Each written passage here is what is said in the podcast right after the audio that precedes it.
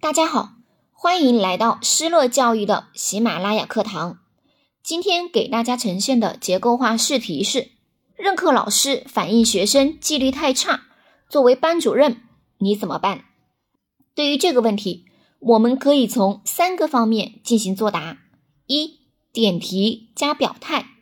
先表达一下遇到这样的事情我会冷静的去应对；二、原因加措施。分析一下为什么班上会纪律很差呢？以及怎样去解决纪律差的问题呢？三、进行总结，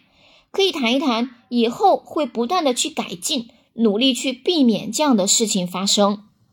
下面开始示范作答。班主任是任课老师与学生之间的桥梁，作为班主任老师，有责任有义务协助任课老师做好教学工作。如果任课老师跟我反映同学上课纪律差这个问题，那我会冷静对待，调查了解原因，并积极的采取措施。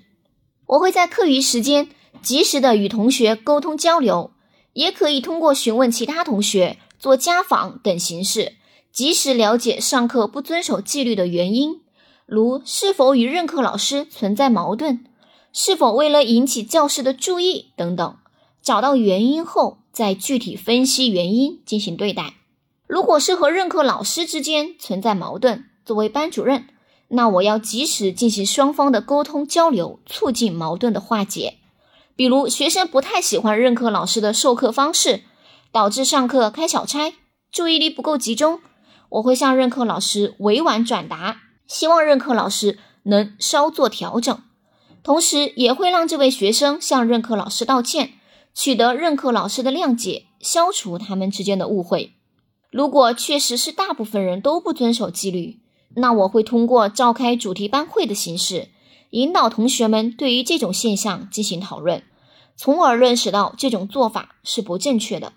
通过集体教育来影响个人，同时也要表扬其他上课遵守纪律的人，引导大家向他们学习，从而通过个人来影响集体。促进班风的良好发展。最后，我会对我们班级的班级制度来进行反思，是不是我们的班级制度不健全，没有起到良好的监督与示范的作用？在以后的教学中，要及时的观察和了解本班的学生情况和班风建设，不断完善本班的班级制度，避免类似情况的再次发生。